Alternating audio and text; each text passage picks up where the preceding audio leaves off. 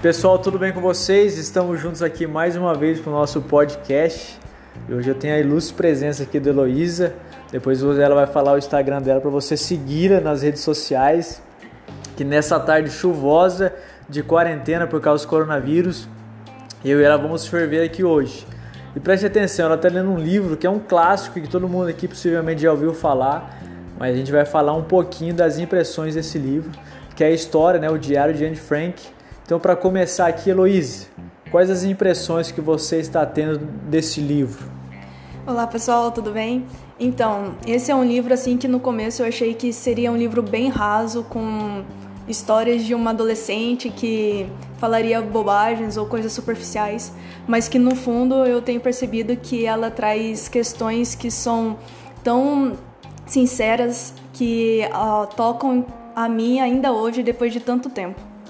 Olha que interessante, por causa dessa compreensão que a Luísa tem do livro e desse fato de ser uma adolescente participando aí dos horrores da guerra, o nosso tema de hoje é o seguinte: maturidade não tem a ver com a nossa idade cronológica, mas com as responsabilidades que nós assumimos durante a vida.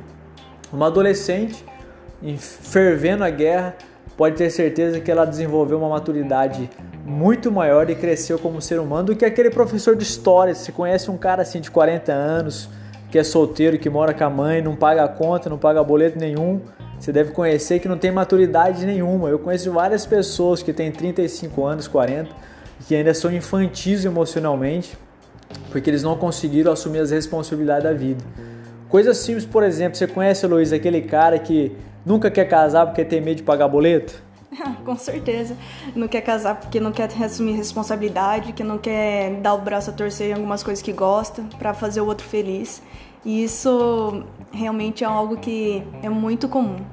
Você viu só? Existe um monte de gente assim. Maturidade não tem a ver com o tanto de tempo que eu tenho de conversão, não tem a ver com isso. Eu conheço novos convertidos que são maduros em Cristo, estão crescendo, estão aprofundando o seu relacionamento com Deus. Então preste atenção numa coisa Talvez eu e você precisamos desenvolver em tempos de coronavírus a convicção e a fé e a maturidade da Anne Frank, de saber resistir o sofrimento com coragem e ousadia.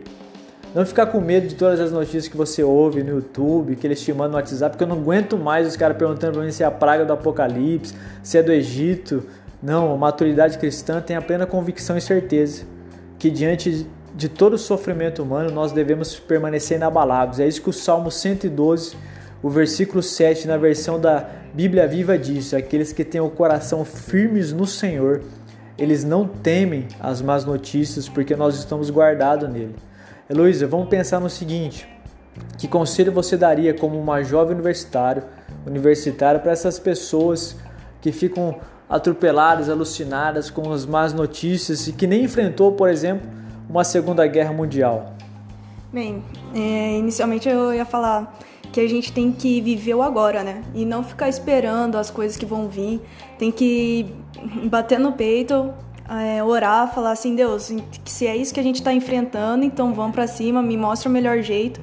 Porque se a gente ficar com medo, parado, a gente só só vai ser engolido pelos problemas, não vai encontrar solução e aquilo vai te engolir como um, um tsunami. Olha que legal que você falou. Eu lembro de Jesus. Jesus ele tinha certeza que ia morrer com 33 anos de idade, mas eu nunca vi Jesus parando assim, falando assim: ó oh, céus, ó vida, eu vou morrer daqui três anos. Mas ele comeu todas as refeições. Então, embora a gente tenha que ser precavido em relação ao que está acontecendo, a gente tem que saber que cada dia basta o seu mal. Anne Frank tinha convicção disso, Jesus tinha convicção disso, eu e você precisamos ter convicção disso. Maturidade espiritual e emocional não tem a ver com a nossa idade, nem o nosso tempo de conversão, mas tem a ver com as responsabilidades que nós assumimos durante a vida. Muito obrigado por ter nos ouvido hoje e guarde o seu coração, porque o nosso Deus é poderoso e ele vai continuar cuidando de cada um de nós. Deus abençoe vocês, em nome de Jesus. Valeu, pessoal. Até a próxima.